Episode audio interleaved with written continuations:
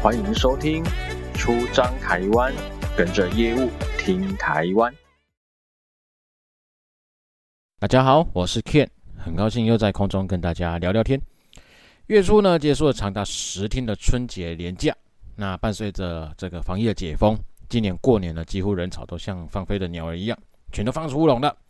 不晓得各位朋友有没有去哪里玩哦？近几年很夯的露营活动啦、那春节大家一定要去拜庙，然后初三初四的时候寒流来哦，冷得要命哦。我那时候还去这个乌来哦，整个这快被冻僵了。那有些人可能就会去追雪啊等等的。紧接着呢，月底就是二二八的四天连假，不晓得各位有怎样的行程规划？讲到出游呢，现在疫情的关系哦，大家好像不太搭大众运输哦。看到这个频繁减班呢，甚至是结束营运的日统客运哦，就知道公路客运呢到现在都还在做苦撑哦。那开车呢，大家一定都会用到高速公路啦。啊，我记得第一次上高速公路呢，是在拿到驾照的半年后，好像是二零一二年的时候。那当时高速公路呢已经启用 ETC 了啊，当时我是跟朋友借车啊，他没有去装，所以我过这个收费站呢，使用的还是传统的回数票。那面额是四十块，因为是小轿车。那么大家常常走高速公路呢，或者是快速公路，关于他们的一些冷知识、小秘密，你知道的有多少呢？今天呢，就来跟大家聊聊这些国道的一些小趣事。首先呢，国道跟快速公路呢，怎么去区分？这个有个梅花的呢，绿色的边框是国道，那倒三角形红底蓝框的呢，是快速道路。台湾呢，总计现在有十条的国道，啊，就是高速公路，然后十六条的这个省道快速道路，一条的国道快速公路，以及十五条哦这个县市的快速道路。那么国道呢，大家熟悉的一定就是一高，也就是中山高，那全长呢三百七十四点三公里，啊，大家都知道这是台湾第一条的南北高速公路，是十大建设的项目之一。但我要强调，这是台湾第一条南北高速公路哦，并不是第一条高速公路哦。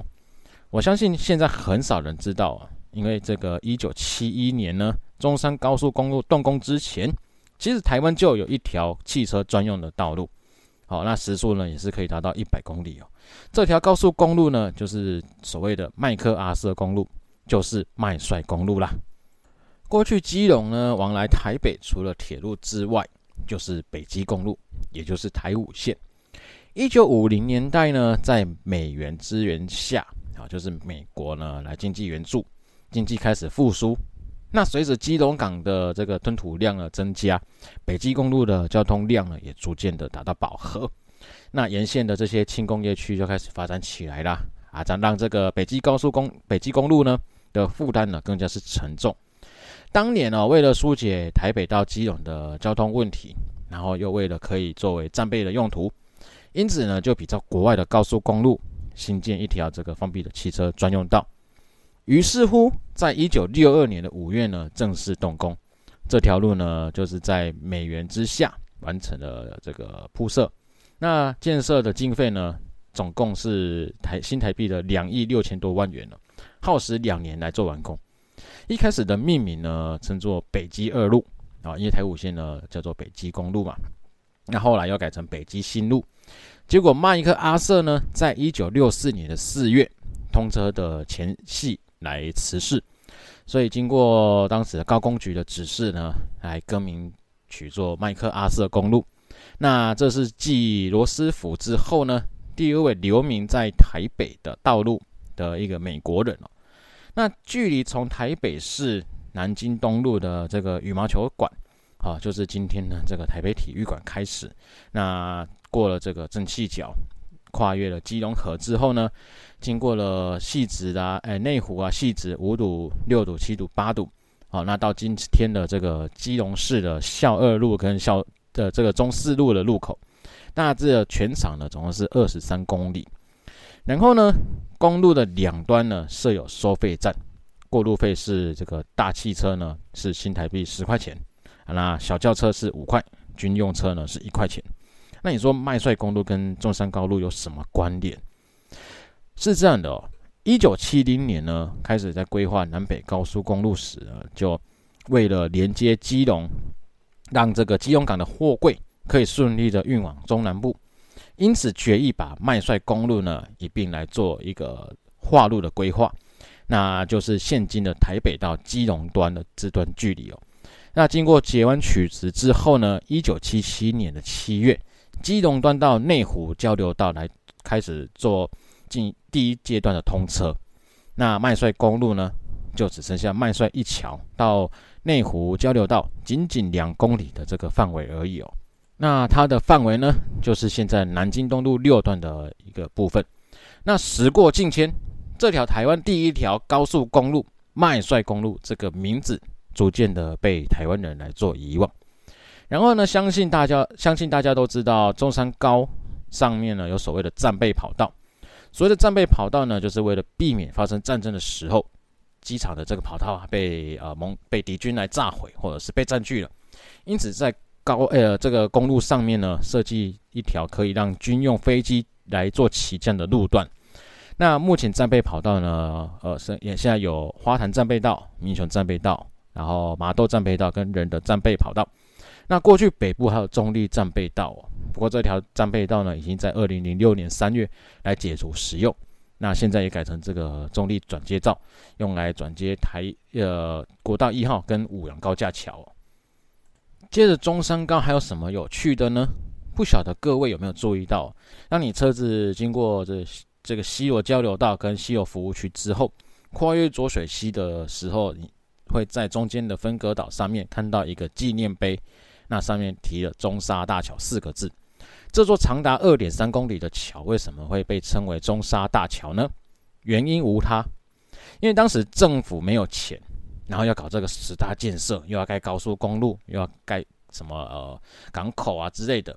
最后早上呢，当时的邦交国沙乌地阿拉伯，那跟他们谈无息贷款三千万美元，才终于让这条中山高速公路来完工通车。而这座桥呢，也被当时的行政院长孙运选来命名中沙大桥，来象征呢台湾跟沙乌地阿拉伯两国的友谊长存。那曾经我带我老婆呢经过这座桥，然后我跟她提起这个典故，她以为我在唬烂，于是我直接就拐进了休息站，带她去看友谊永存的这个纪念碑，那上面就有清楚的记载这段这样过去的历史。如果现在大家哦在南下的西螺休息站来休息的时候呢，可以去留意一下这块纪念碑哦。接着呢，台湾第二条南北向的高速公路就是国道三号，它正式的名称呢叫做福尔摩沙高速公路，用路人呢常称为国三或者是二高。在过去，大家应该比较常听到什么走北二高啦、南二高啦、中二高，这是因为。当时的国道三号呢是分区段来兴建哦，那最早完成的是一九九三年土城到新竹系统这段的距离，然后一九九七年呢北二高计划道路呢全线来通车，因此呢为了区分一高，过去的民众呢就会以北二高来做称呼。那随着二高的全线通车呢，这样的说法呢已经不再被听到。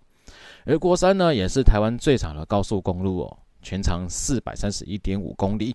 全线没有设置战备跑道，那个人猜测啦，国道三号的这个路廊呢比较蜿蜒，而且有许多都是高架路段，那要承受军机的停放呢，可能有点难度哦。但有传闻呢，大甲路段有意来设置战备道，但这个国三完工之后呢，哎，就是直接取消了。好，那相关的讯息哦，几乎是找不到哦。国三主要用来分散国一的车流量。而且全线穿越地区以台湾西部中小型乡镇为主，那借由这样呢，可以来平衡城乡的发展。像三峡就是因为设置了交流道，加上台北大学的落脚，带起了北大特区一波的迁居潮。而也因为二高经过了竹山、南投、民间跟草屯，让位处台湾中央的南投也有一条便捷的的快速公路来通往南北。那么讲到高速公路呢，当然也不能忘了雪山隧道啦。雪山隧道呢是国五，也就是所谓的蒋渭水高速公路很重要的一项交通建设。雪山隧道总长度呢十二点九公里，是亚洲第九长的公路隧道，也是在全台呃全世界排行第十三的公路隧道。那雪山山脉的地质呢，属于变质沉积岩。那地层受到了这个台湾附近的板块冲击影响，产生了很多的皱褶跟断层，让隧道沿线的这个地质变化相当的复杂。总共经过了六处的地震的带断层，那九十八处的这个剪裂带，以及三十六处的地下涌泉，让整个工期哦长达十五年才贯通，还造成了一部全断面隧道钻掘机，就是这个 TBM，只开挖了四百五十六公尺。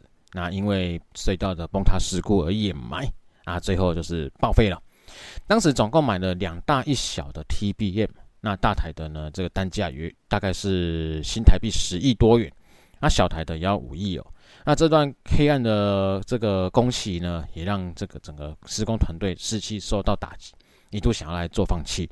后来为了加快施工的速度，改用传统的钻炸法来施工哦。而这三台 TBM 呢，目前剩小台的，那现在展示在头城交流道的高架桥下面，作为公共艺术造景。那其他两台大的呢，就已经报废掉了。那早期宜兰呢，除了铁路，那在公路方面呢，只能靠台二线，就是这个北部滨海公路跟台九线，就是北宜公路来跟大台北地区联络。那国五完工之后呢，大大的缩短两地的交通时间。但也因为这样呢，每年过年过节哦，这个国五常常做，常常就会出现大塞车。那追究原因呢，可能跟这个速限有关。依照现行的时速限制呢，雪隧北口以北是这个八十加十公里，那雪隧北口以南呢是九十加十公里。正常的旅运时间大概是四十分钟就可以完成哦。但根据高工局的统计啊。它通过雪山隧道的数量呢，每小时大概是两千八百两千八百台到三千台这么多。那全日的这个交通量呢，更达到了将近八万辆，使得雪雪山隧道呢，平均的时速只剩下二三十公里哦，甚至是在高过于这个尖峰时段哦。那车辆会完全怠速不动，动弹不得，导致国五的这个全程的旅运时间呢，假日都长达两二到三个小时以上。那一直以来，相关单位呢都是增派警力来做疏导，但是一点作为的能力都没有。那这几年来，交通部为了解决国五假日严重塞车的问题，那开始先后实施了这个高层载，那还有这个路口匝道移控管制，或者是弹性加乘费率，但是塞车的问题依旧没有改善哦。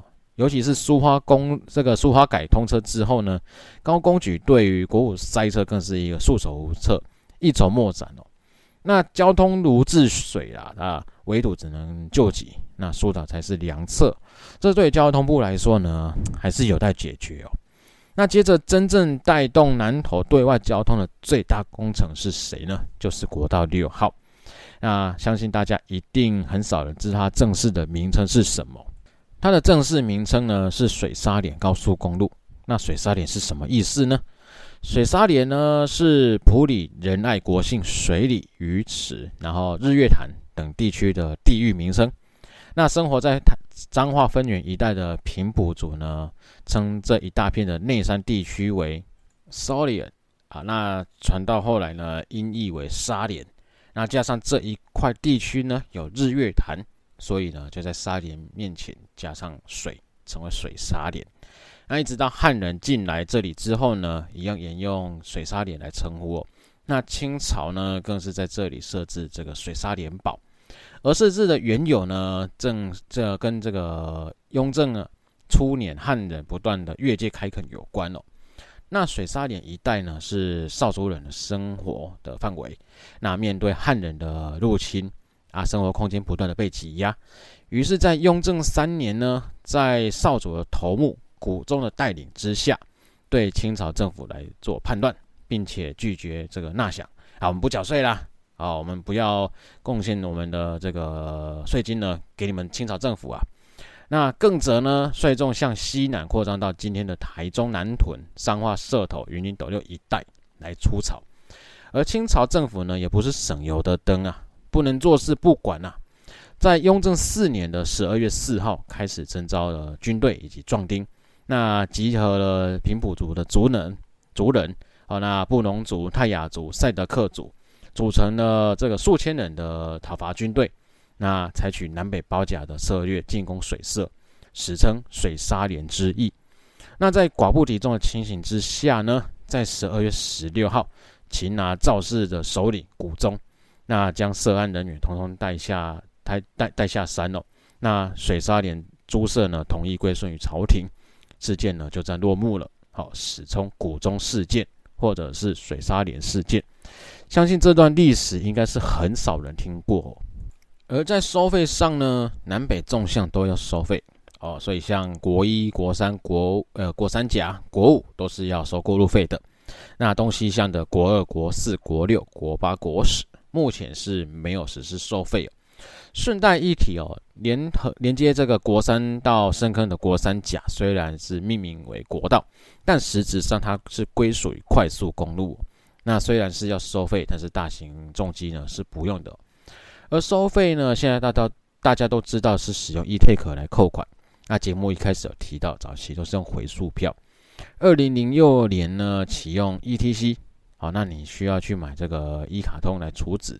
那储到你想要金额之后呢，插入车上的这个 OBU，哦，就是这黑黑的一个小方盒的发射器，才能做扣款的做使用。那当时的回溯票还没有取消，是在收费站呢设置了一个一个 ETC 专用道。那进站的时候呢，一样时速要减到五十到七十公里才能准确的感应。不过这个因为是委外的 BOT 设置哦，那大家都知道得标的是谁。这部分呢涉及到了一些呃政商的因素，我们就跳过。总之呢，大家都知道那段时间很多人在车上贴了这个拒用 ETC 等等相关字眼哦。那也因此导致呢，从回数票换到电子收费的这个转换率极低呀。好，那眼看合约呢的这个期限呢快到了，如果转换率呢过低的情况之下呢，你就要这个付所谓的违约金哦。那也因此，第三代的 RFID 无线发射频辨识系统呢才顺势的推出来哦，就是现在的 e-Take。而 e-Take 呢，经过测试哦，从零到一百公里的时速呢，都能准确的来感应。收费的方式呢，改用国道里程计费，好，也就是你开多少公里呢，就缴缴多少的费用。最终在二零一三年十二月三十日凌晨十二点开始实施道路计程收费。好，那象征的是资本的回数票正式走入历史。而原本的收费站呢，除了国一的泰山。那国三的大甲跟田寮三个收费站的站体保留下来之外，那其余的统统都拆除。接着呢，国一总共有八十六座交流道，那包含了六十座的一般性交流道，十六座的这个系统交流道，三座的匝道出口，五座的这个高架转接道，以及基隆跟高雄两个端点交流道。好，那国三呢，总共有七十三个交流道，那其中包括了五十五座的一般性交流道，十五座的系统交流道，一座的这个匝道出口，以及基金跟大鹏湾两个端点交流道。而国四呢，目前总共有八座交流道，但因为它连接的是台七十四，所以是一座清水端点交流道，跟四座一般性交流道，以及三座的系统交流道。那国五哦，目前通车的路段呢，总共有六座一般性交流道跟一座系统交流道。那国六呢，有这个六座一般性交流道，以及一座系统交流道跟一座连接国三的系统交流道。哦，那国八呢，在高雄这个国八总共有两座一般性交流道，两座的这个系统交流道，以及台南端与新化端两座的端点交流道。哦，所谓的系统交流道呢，就是呃。是像国一哦转接到国呃台国一转接到各个快速道路，或者是国三呢转接到各个快速道路的交流道，叫做系统交流道。那一般交流道呢，就是像呃仁德啦，或者是永康哦，直接接到平面的道路的这个交流。有走过国八的朋友呢，都知道在安定段会遇到什么红绿灯。当初在新建的时候啊，因为因应地方的要求说啊，如果这个地方没有设置交流道，好，这边的居民呢要绕很远呐、结果产生了这个开车开到南一三三线就会跟平面道路交汇，然后有红绿灯，之后呢路面又继续爬坡，继续连接国道八号，然后开到新集又会遇到第二个红绿灯，因此在南三南一三三线到这个红绿灯过后呢，以西就被列为快速公路。那以东呢就是属于高速公路，不过全线呢是进行这个机车的，就连这个红牌跟黄牌呢也都不准上路。不过随着南科的发展，这样奇特的设计呢终于获得改善，哦，将全部改回高架道路。国道十号呢，总共有五座的一般性交流道，两座的系统交流道，以及左营端跟旗山端的两座端点交流道。讲到交流道呢，通常都是以当地的地名或者是都会区哦，用这个路名来命名哦。那我长期的南来北往的跑呢，对于各个交流道的名字都有去特别注意，然后就发现了一些有趣的交流道的名称。首先呢，在国三。基隆呢，有个系统交流道叫做马东，哎，这个不是马东石的马东哦，是玛瑙的玛，然后东边的东。马东呢是七堵区的一个地名，早期叫做马林坑，那范围大致上是现在的马西里跟马东里以及马南里三个部分。那马东系统呢，就是转接台二十六线跟国三的一个系统交流道，同样也是国三，桃园有个高原交流道。没有错，就是青康藏高原的高原。高原交流道呢，是国三很新的一座交流道。那这个是在二零二一年的六月通车，它的位置呢，就是原本的龙潭收费站。高原交流道是位于桃园区高原里啊，就称是铜锣圈啊，是桃园台地最南端，也是最高的台地。那海拔呢，大概是三百公尺。接着呢，中部有两个，一个是国一的王田交流道。一个是国三的快关，王田呢，位于大肚区的王田里，好，地名的由来呢，跟这个荷兰人为了控制农民，于是实施王田制度有关。所谓的王田制呢，就是土地是国有的，但是实际上是联合东印度公司所有。那汉人那时候没有土地权哦，啊，公司呢就将土地呢按甲计算分配给汉人，这样的关系呢，犹如佃农之于地主的关系。啊，同样取名王田的还有嘉义市东区的王田里。那么快关交流道大家一定不陌生哦。快关是彰化市的一个清代的古地名。清光绪元年的时候，朝朝廷在这里设置普里社厅，那这个地方呢就成了旅客啊、商贾啦往来的一个重要通道。那接着就在这里设立了捕快官兵的这个换班换班驻扎地点。那也就成了这里特有的一个称号，意思就是捕快的官老爷。好，那快官的这个地名就沿用至今。而随着人口的发展呢，在乾隆中期呢，就多了外快关跟内快关的地名，意思就是说，在快关外围呢，设立了小村落，以及比较靠近内侧南头的地方呢，啊，设了一个内快关。不过，快关交流道的位置呢，其实不在快关区域里面哦。那实际上的位置是在彰化市的田中央地区。那么再往东边走一点呢，国六在三点零公里呢，有一个旧镇交流道，好，新旧的旧，那正方形的正，这个是位于雾峰区的一个传统地名。那其实这个相关资料不多。那这一带呢，包含了万丰、丰谷、六谷，然后这个旧镇哦，这样的一个这个地域名称哦。那过去是平埔族、洪雅族的一个万斗六社的所在地。接着一样是国六，一路来到了埔里，这里有个交流道叫爱兰，相爱的爱，兰花的兰。这个是位于南投县埔里镇的正方里、铁山里、南村里的交界处。爱兰呢，早期是平埔族、八仔族的聚落。那爱兰呢，主要是八仔族与这个欧润。哦，他翻译过来的这个音译呢，像是发音啊，像是闽南语的这个欧姑兰，好，有住在水边的意思。那之前呢，曾经有网友票选这个枯手的地名，那爱兰桥呢，曾经因为不雅的嫌疑而上榜，那就引来当地居民的反对哦。那这个是一个非常不尊重文化的。好的，不知不觉呢，这一集感觉讲了很久。因为高速公路呢，是现在大家上班呐、出游啦、下工都会使用到的公共建设，好，那大大家不妨可以多多留意这些有趣的小地方。